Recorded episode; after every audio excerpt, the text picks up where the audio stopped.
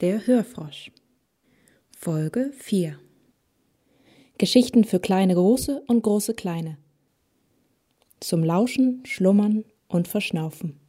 Viel Spaß! Die feuerspuckende Giraffe Eukalypto. Angefeuert von der Menge wagte Leonard sogar einige Kunststückchen, die er in den Jahren davor immer bei Eukalypto gesehen hatte.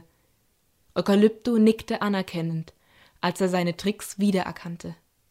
Der kleine Löwe lernte schnell. Schließlich warf er die Fackeln höher und höher. Das Publikum klatschte begeistert, bis auf einmal wusch, ihm eine der beiden Fackeln entwischte und schumm auf das Publikum zusauste.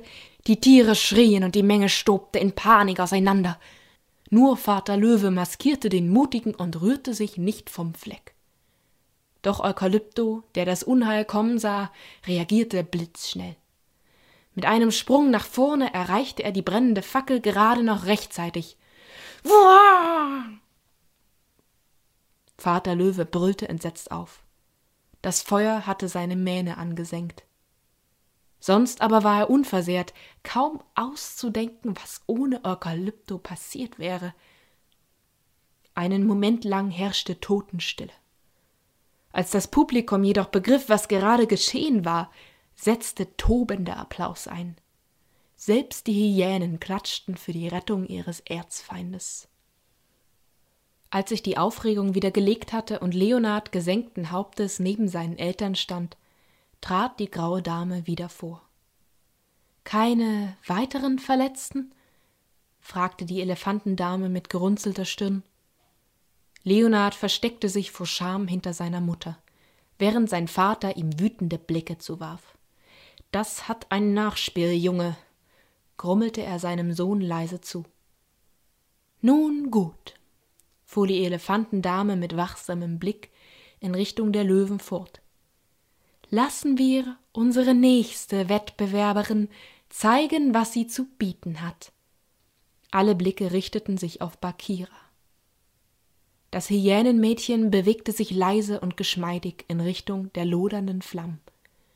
Sie zögerte im Gegensatz zu ihrem Vorgänger nur eine winzige Sekunde, bevor sie zuschnappte und mit dem Jonglieren begann. Ihre Hyänengeschwister lachten begeistert auf. Ihr kleiner Bruder war so ausgelassen, dass er seine Schwester fast aus dem Gleichgewicht brachte, als er mitten auf der Bühne einen Purzelbaum schlug. Bakira stellte sich im Jonglieren geschickt an und konnte bald schon eine Rückwärtsrolle ausführen, ohne die Fackeln zu verlieren. Sogar Eukalypto staunte und klatschte begeistert mit, bis ihm wieder einfiel, dass er gerade seine Gegnerin anfeuerte. Aber es kam, wie es kommen musste. Auch Bakira erfasste der Übermut. Sie wollte, nachdem sie nun so erfolgreich jongliert hatte, nun auch das Feuerspucken probieren.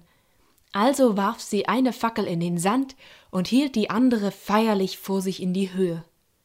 Sie spitzte die Lippen und bewegte die Fackel langsam auf ihre Schnauze zu.